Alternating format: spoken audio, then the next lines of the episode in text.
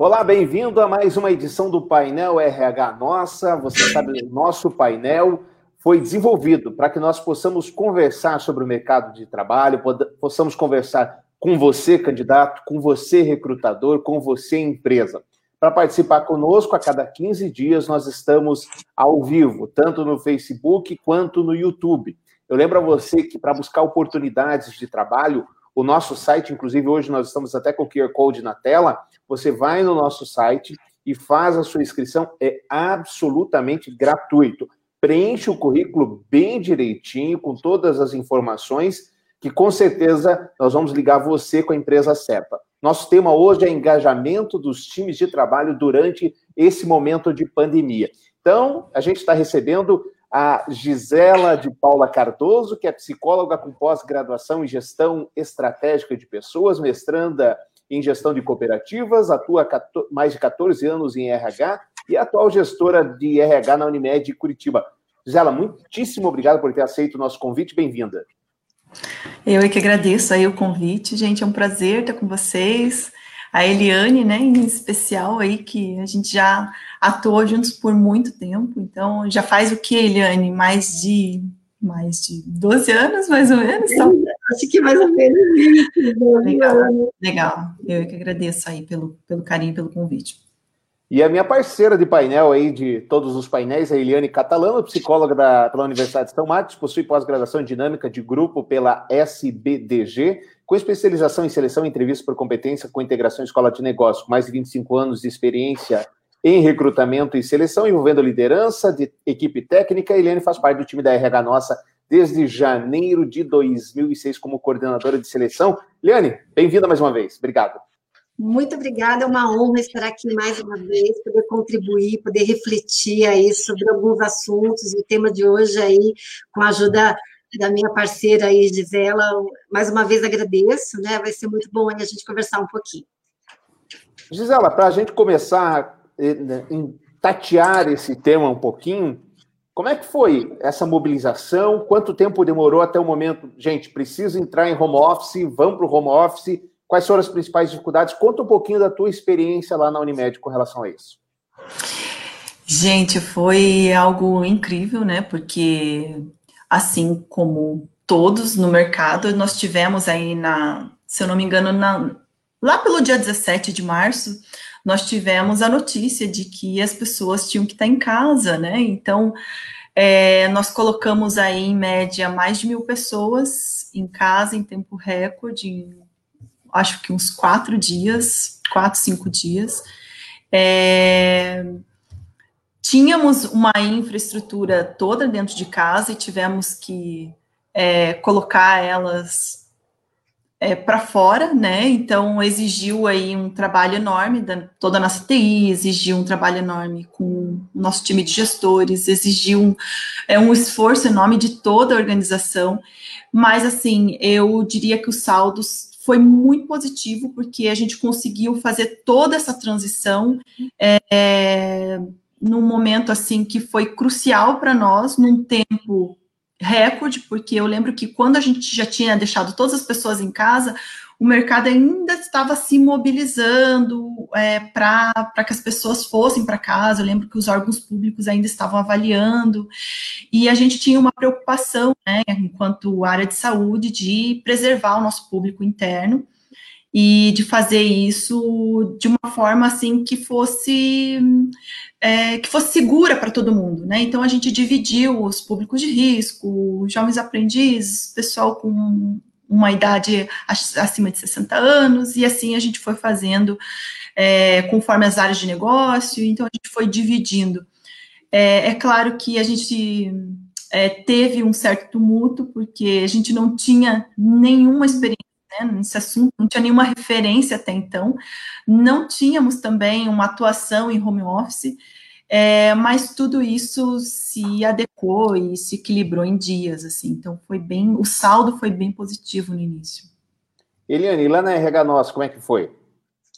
Foi parecido, né? Eu acho que os primeiros dias, todo mundo se assusta, né? Leva aquele choque, e depois as coisas vão se encaixando, né? Hoje eu até lembrei do Darwin, né?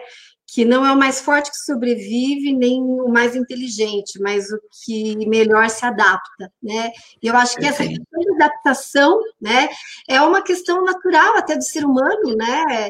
É, de se reorganizar. E eu acho que foi o que aconteceu, né? Por a gente ter uma atuação a nível Brasil, então nós de alguma maneira sempre trabalhamos com processos online, né?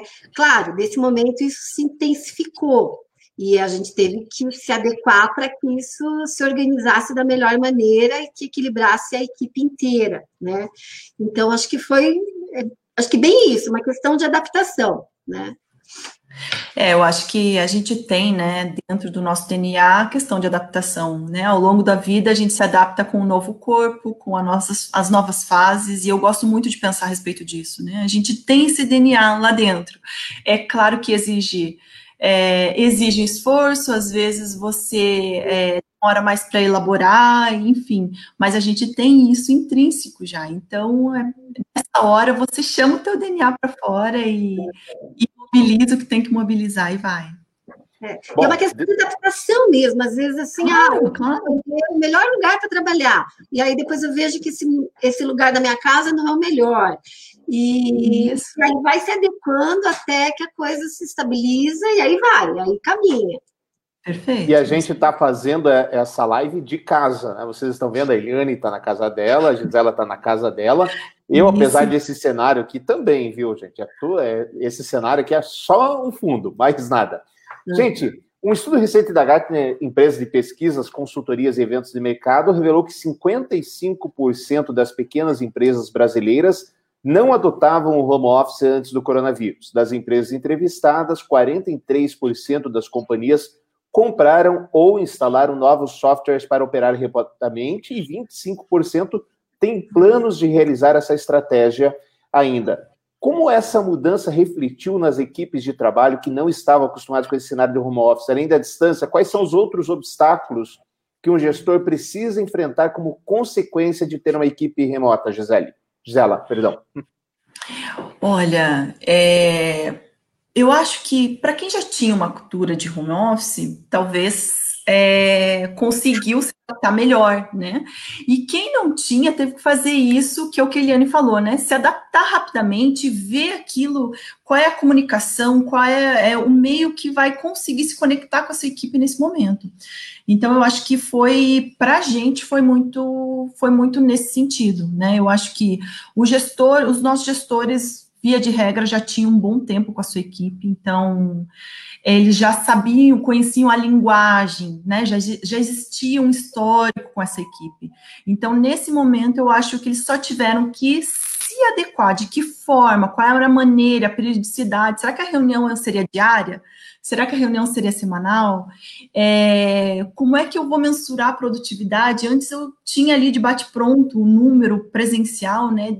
E depois disso, como é que eu ia mensurar, especialmente aquela produtividade que não é via sistema, né? Aquela produtividade que eu tenho é, semanal ou com a minha equipe que atua à distância, que atua é, em ambientes externos, o que eu faço com aquela equipe que atua na rua, por exemplo, e que teve que se readequar numa nova modalidade de da sua função, que antes era fazer visita aos clientes, e agora essa visita virou aí é, via Zoom, né, online. É, então, eu acho que o maior desafio e o, o momento de, de transição e que teve um estresse, né, até o gestor entender a linguagem, o time mais adequado com a sua equipe. Uma vez entendido isso, eu acho que a coisa fluiu e foi é, gratificante. E foi o que fez a operação rodar todo esse tempo, né, gente? A gente está aí, imagine, desde o início de março, né? É, meados de março, no caso, até agora, então, em home office. E, a, e no caso da Eliane, vocês lidam com milhares de candidatos, né, Eliane? Então, é uma adaptação que, além da, da equipe de vocês terem que se adaptar, vocês tiveram que adaptar o público de vocês, que são os candidatos.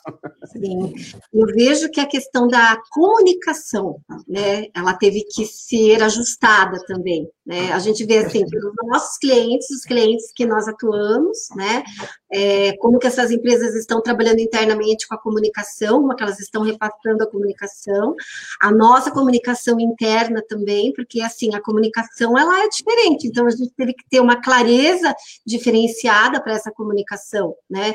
É, é o WhatsApp que se trabalha muito com ele, muito, e ele é estressante, porque ele, assim, as pessoas acham que você tem que responder tudo em tempo real, e não é bem assim que funciona, e aí são muitas demandas ao mesmo tempo.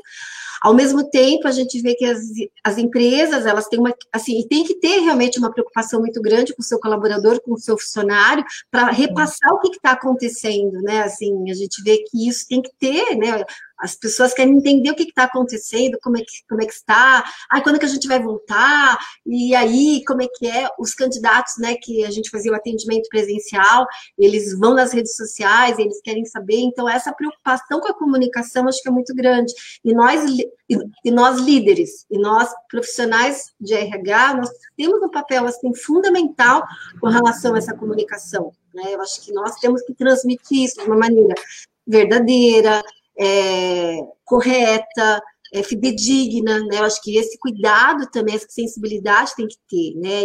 Hoje se fala muito da empatia, né, Gisela? Nós psicólogas, né, duas psicólogas, né? Mas a empatia é assim, não só se colocar no lugar do outro, entender realmente o que, está acontecendo e olhar para cada um de uma maneira separada. Não dá para tratar todo mundo igual. Eu acho que esse cuidado também é muito grande, né? Principalmente quando a gente fala dos nossos colaboradores. É, você tocou num ponto importante, né, que é a comunicação clara, e eu também é, levanto essa bandeira, porque não só comunicação clara, mas uma comunicação transparente, e nesse momento foi o tempo, foi o momento de olhar como é que o meu fornecedor, qual é a informação que ele quer receber, como é que ele, é, como que está sendo, né, para ele nesse momento, de que forma eu vou me comunicar com ele, o meu fornecedor, o meu cliente, o meu colaborador interno, o meu time de líderes, é, então todos esses públicos, a gente adequar uma, uma comunicação clara, transparente e coerente para esse momento. Foi, é, foi e continua sendo fundamental em qualquer cenário, eu acho que é o que, que nos garante, assim, né, passos seguros, passos assertivos, é, é o caminho ideal. E é, é engraçado que você falou do, do fornecedor, né? O próprio fornecedor, ainda que ele esteja em home office, fica aquela desconfiança. Mas será que eles estão trabalhando mesmo? O trabalho está do mesmo jeito, tem a mesma qualidade? É interessante. Exato. Eliana estava falando? Eu ia falar que assim, a troca diária, né, ela está acontecendo e precisa acontecer, né? E quando os gestores, aquele gestor direto, não consegue fazer isso, eu acho que vem o RH de uma maneira assim muito forte para estimular e para ajudar esses gestores internos facilitar essa comunicação. E muitas vezes tem que ser feito das duas maneiras, né? Tanto o gestor lidando diretamente com o seu colaborador aí, com o seu funcionário, e o RH fazendo esse papel também para unir e para ajudar, porque muitas vezes os gestores têm muito perderam. E agora, como é que eu faço? Como que eu vou olhar a produtividade dele para saber se ele está trabalhando? Como é que eu vou saber se ele realmente está trabalhando mesmo? Enfim, então esse cuidado, toda essa sensibilidade toda, eu acho que ela é muito importante, né, Gisela? Eu vejo isso de uma maneira assim é, muito cuidadosa, né? Estruturar esse ambiente de trabalho dessa, dessa pessoa, né? Será que na casa dele ele tem uma cadeira que, que é apropriada para ele ficar, né? Então vamos ver, acho que essa, essa sensibilidade aí, a gente vê que muitas empresas, nós da RH, nós, nós adotamos isso e a gente vê que muitas empresas fizeram isso também, esse cuidado. É, você ter um mapeamento do teu público interno, né, é essencial. É, como você falou, né, o time de líderes. Em qualquer área você tem aquele público que transita bem, que se adapta bem, sem maiores nuances aí, tem aqueles que é, são super assertivos e tem aquelas, aqueles que têm maior dificuldade, né? Então você precisa ter tudo isso muito bem mapeado para que também você possa dar o suporte, ser um, um facilitador nesse momento, instrumentalizar, é, enfim, e, e, poder colaborar mesmo, né? Inclusive, é, dizem que o RH sempre foi, o home office sempre foi um problema do RH, Agora o problema do RH e do financeiro também, né? Porque dentro dessa situação, as pessoas, eles não tinham a noção. Agora eu quero entender de vocês o seguinte: é, trabalhando perto, você tem noção se a pessoa chegou de bom humor, se a pessoa não chegou de bom humor, se ela está trabalhando é, com a equipe, se ela não está, enfim, como é que ela está no ambiente. Como é que online, remotamente, você cria um senso de pertencimento de equipe para essas pessoas? É, teve muita gente, muito, muito colaborador novo que chegou uma semana e uma semana depois já estava em casa trabalhando. Exato. Quer dizer, ele não tinha nenhum pertencimento. Uhum. Como é que cria esse sentimento?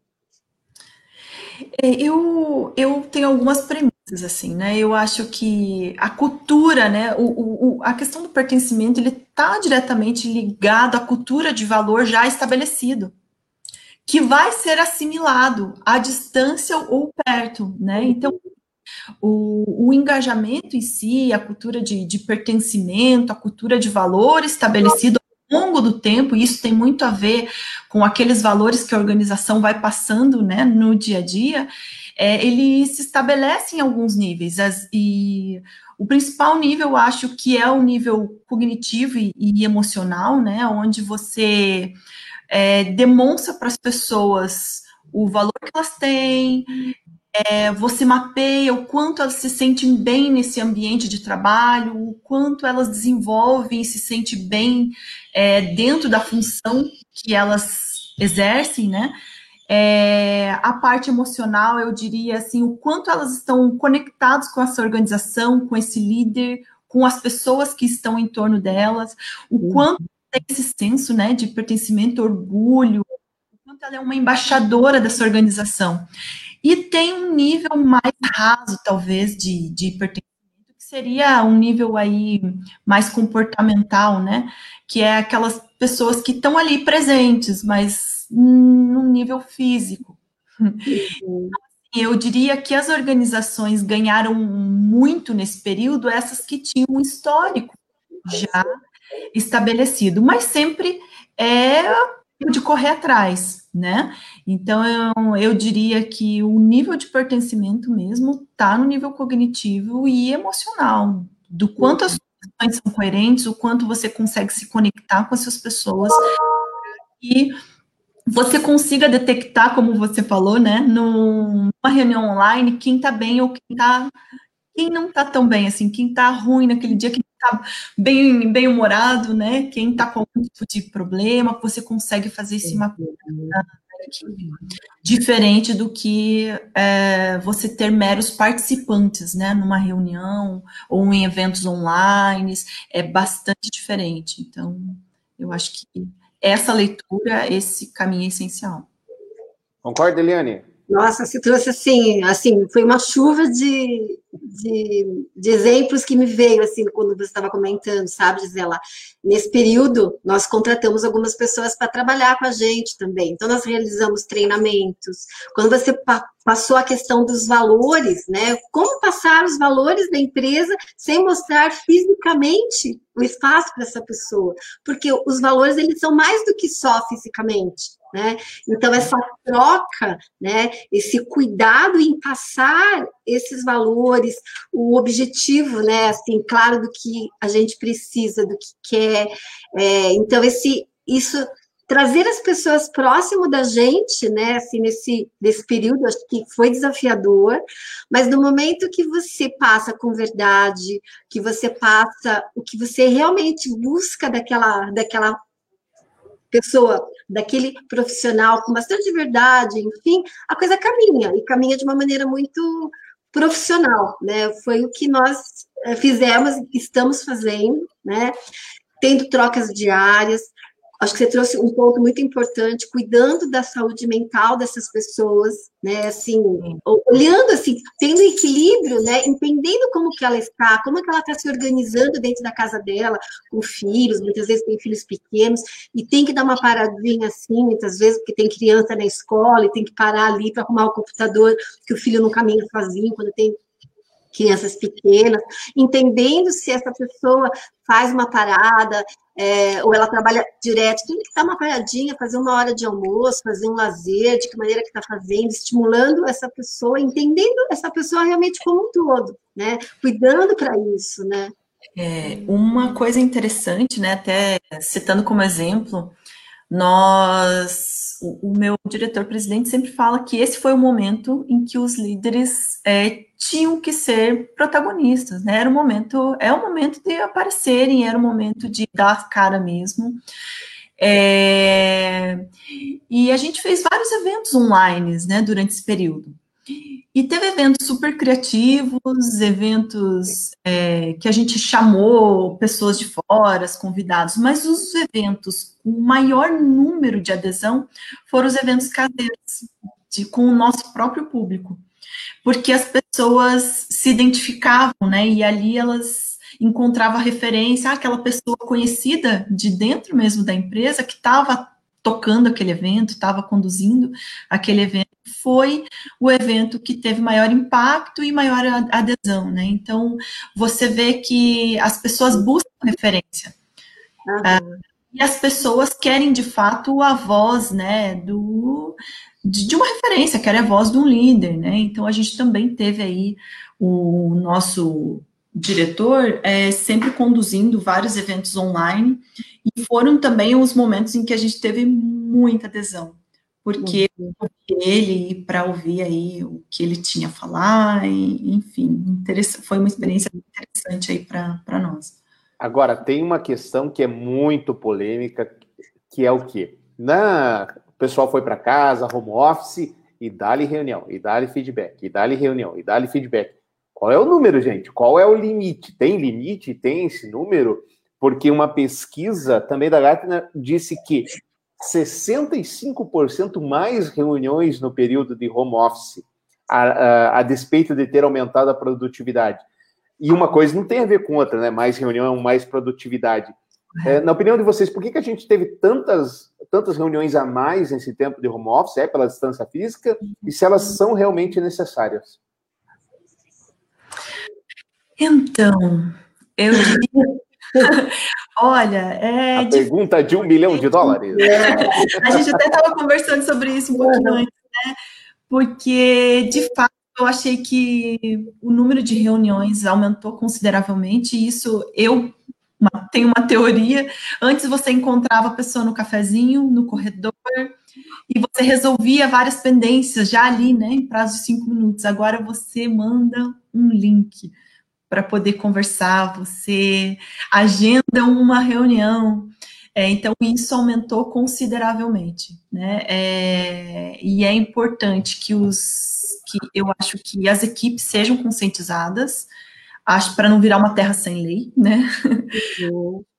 Importantíssimo que os líderes puxem isso, é, priorizando aí a saúde mental mesmo, porque um número de reuniões excessivos, no momento que é de ansiedade, eleva ainda mais, né, o nível de ansiedade do, do, dos times.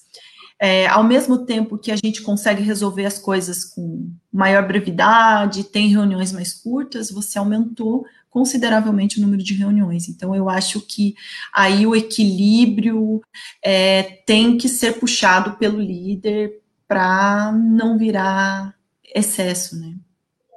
É, eu vejo dessa maneira, né? Concordo plenamente com a Gisela. Eu acho que algumas reuniões, elas são importantes, sim, até porque tem que passar uma informação, mas aí muitas vezes a gente se questiona, mas será que precisaria de uma reunião? Será que um simples e-mail não seria o suficiente? Né? Então, muitas vezes eu acho que tem que realmente rever mesmo a importância e a necessidade dessa reunião. E muitas vezes eu acho que tem que se indagar, mas tá, mas Vamos falar sobre o quê, né? É, quem que precisa estar? Muitas vezes nem todo mundo precisa estar envolvido nessa reunião, poder entender também né, as necessidades e o, o público-alvo com relação a isso e às vezes ser, ser repassado. Né?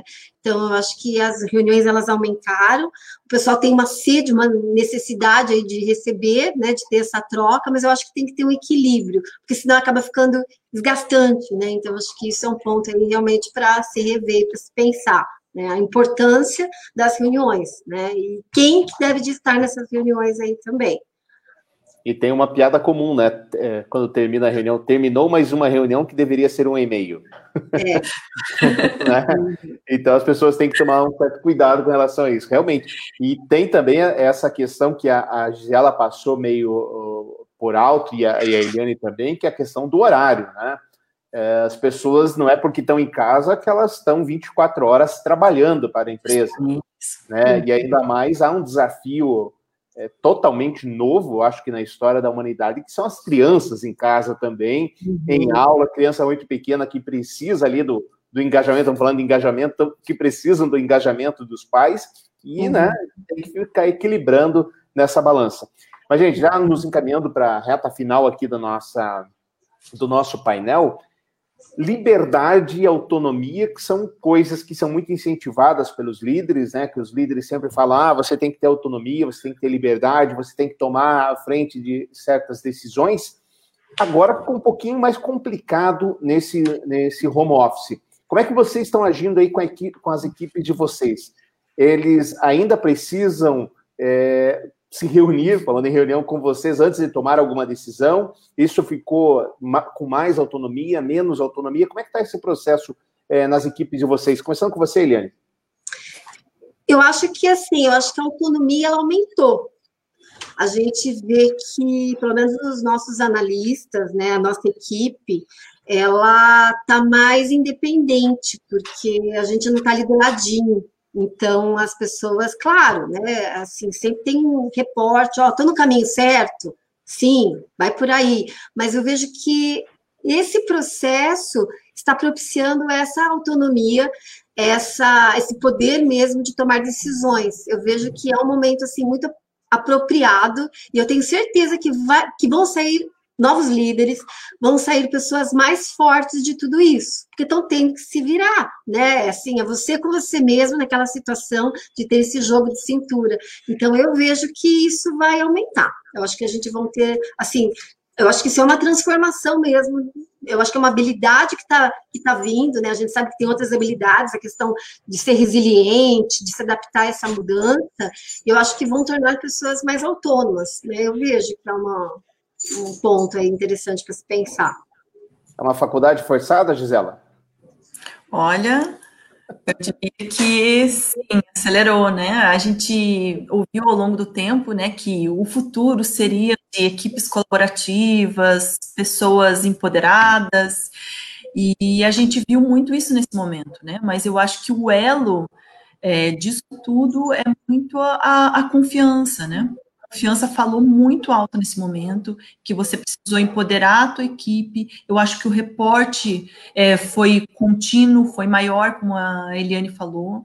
É, quem não conseguiu hoje empoderar a sua equipe, quem não conseguiu estabelecer uma relação de confiança sofreu muito, né, nesse, nesse período e fez a equipe também sofrer, né, então é, eu acho que é um momento de, de aprendizagem também e de, e de maturidade para todos, né, e, e, e acho também que não tem, não tem volta, né, as relações de trabalho, elas vão mudar, né? Já existia essa, essa perspectiva, essa perspectiva, mas agora ela está muito mais acentuada, muito mais forte, né? A gente vê um movimento nisso mundial, não aqui só no Brasil, mundial, assim, onde você dá autonomia, né, lá fora para o motorista ele fazer o horário dele, no horário que ele quiser, trabalhar quando ele quiser. Isso veio para o Brasil agora há pouco tempo, né? E a gente está assimilando essa cultura de, de autonomia, de empoderamento dentro agora das empresas. Então eu acho que é uma tendência meio que sem, sem retorno. Uma cultura que a gente vai agora, assimilar.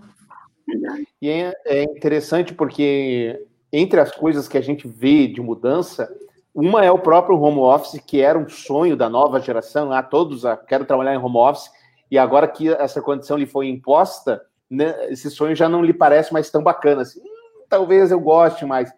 E uma valorização das soft skills. Né? Uhum. Há uma valorização das soft skills, principalmente na volta das pessoas. Essa, o tal do novo normal, como é que essa pessoa que se acostumou aí três meses trabalhando sozinha vai agora é, conversar com o cara da contabilidade, com o rapaz da logística, etc.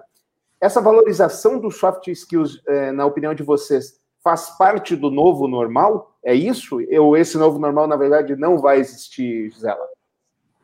Eu acho que a valorização de soft skills já vem já ganhando força é, muito de um tempo para cá. O, os estudos já mostravam isso, né? É, é, então, independente agora desse dito novo normal, é algo que vai vai se consolidar. Né? Então, eu não, não acredito que seja do momento. Acelerou agora. Uhum. E também acho que essa pessoa que se adaptou em casa, ela vai se adaptar também no modelo híbrido. Né? Porque exigiu, exigiu dela, exigiu dela a interação com as áreas de negócio, exigiu ela com outros times, as pessoas foram sendo envolvidas em várias reuniões porque ela tinha que decidir, tinha que estar.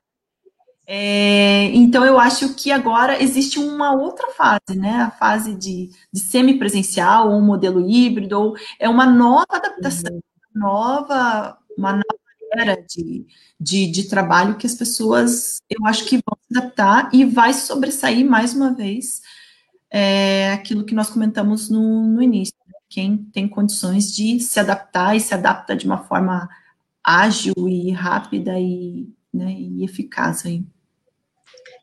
Eu vejo que assim é mais uma oportunidade, é mais uma maneira de se trabalhar, né? Então é mais uma opção, né? É, como eu comecei, né, falando sobre adaptação, eu acho que o ser humano tem essa facilidade de se adaptar, sim. É, eu acho que está nascendo novas habilidades desses profissionais, das pessoas, a gente está tendo que adquirir essas habilidades, né? Acho que um senso de cuidado muito grande, eu acho que esse senso, né? Esse, esse olhar para a gente mesmo, assim, acho que dava, dar valor para algumas coisas que antes a gente não dava, né? Então, eu acho que isso vai favorecer muito quando se voltar no ambiente presencial, ter alguns outros cuidados, né? E eu acho que isso vai ser muito bom. Eu vejo assim de uma maneira muito positiva e eu vejo com um leque de oportunidades, né? Poder trabalhar home office, poder trabalhar, eu acho que os profissionais eles vão ter uma, uma liberdade, eu acho que a produtividade vai ser aumentada.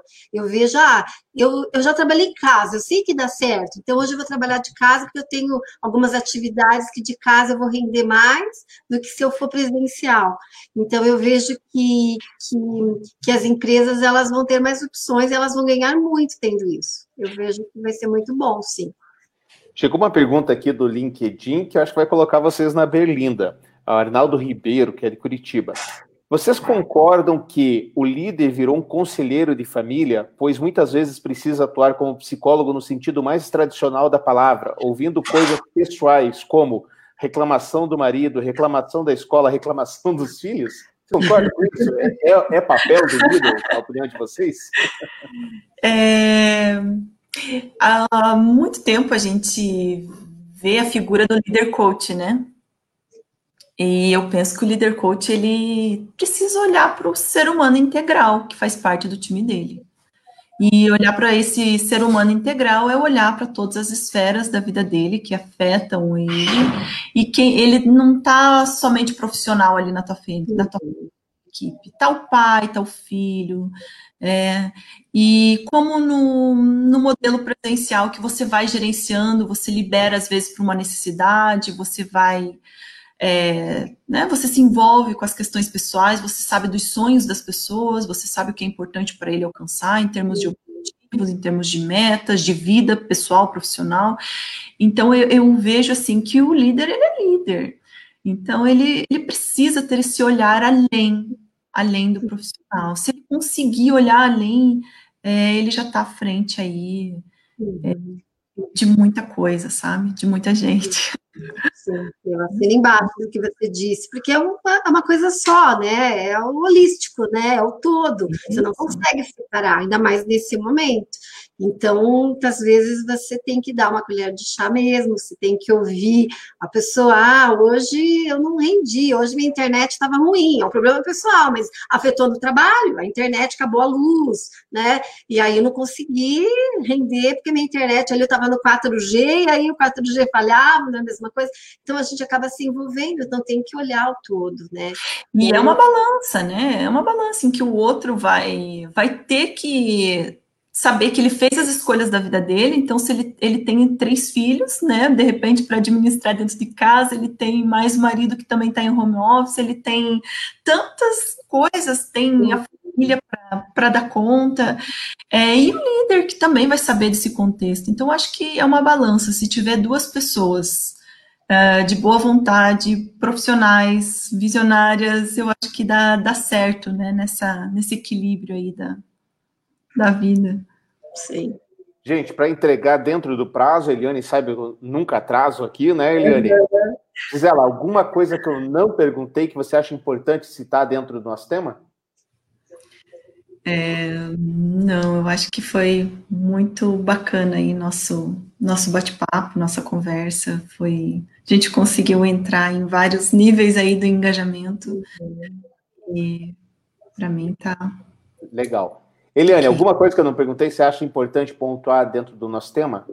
Eu queria falar só assim, quando a gente fala em engajamento, né, engajamento não é só do lado da empresa, né, eu acho que o colaborador, o funcionário tem que fazer a parte dele também, né, porque muitas vezes a empresa dá uma série de estímulos, né, com dicas de lazer, livros para ler, né, como a gente tem isso lá na, lá na RH Nossa, né, assim, diversas trocas, né, a gente faz estímulo para ginástica laboral, enfim, se cada um também não fizer a sua parte com relação a aproveitar também essas dicas e essas oportunidades, né? Eu acho que o engajamento é de ambas as partes, né? Então, o envolvimento desse, desse profissional também com essas dicas que estão sendo dadas, né? Ele saber aproveitar isso também, eu acho que é importante também estar refletindo, né? É, é, essas duas partes, a empresa e esse colaborador, né? O que, que eu estou com tudo isso? O que, que eu posso fazer ainda? O que, que eu posso fazer? Muitas vezes, às vezes é uma dica simples, né? Assim, ele se organizar, às vezes ele pode ter uma certa dificuldade em se organizar. E se ele não pedir ajuda para se organizar, ninguém vai saber. Então, às vezes, ele tem que levantar a mão e falar: ó, me ajuda a montar um cronograma aqui de trabalho, enfim, como é que eu posso ser mais produtivo. Então, eu acho que isso muitas vezes pode favorecer essa pessoa nesse engajamento. No momento que ele se abrir também, né, é, vai ficar mais fácil. Então, acho que só isso para poder fechar o pensamento, que foi muito bacana aí falar sobre isso. Muito bom. Perfeito, concordo em número, gênero e grau. Show de bola. Gente, Gisela, muito obrigado por ter aceito o nosso convite. Foi um prazer recebê-la aqui. Eliane, mais uma vez, muito obrigado. E você que acompanhou a nossa live também, muito grato. Daqui 15 dias nós temos um novo convidado falando de um novo tema que com certeza vai ser do seu agrado. Você que nos ouve pelos podcasts, assine o nosso podcast, deixe as suas estrelinhas, nós vamos agradecer muito. Tenham todos uma ótima semana, se cuidem e até a próxima. Tchau, gente. Tchau.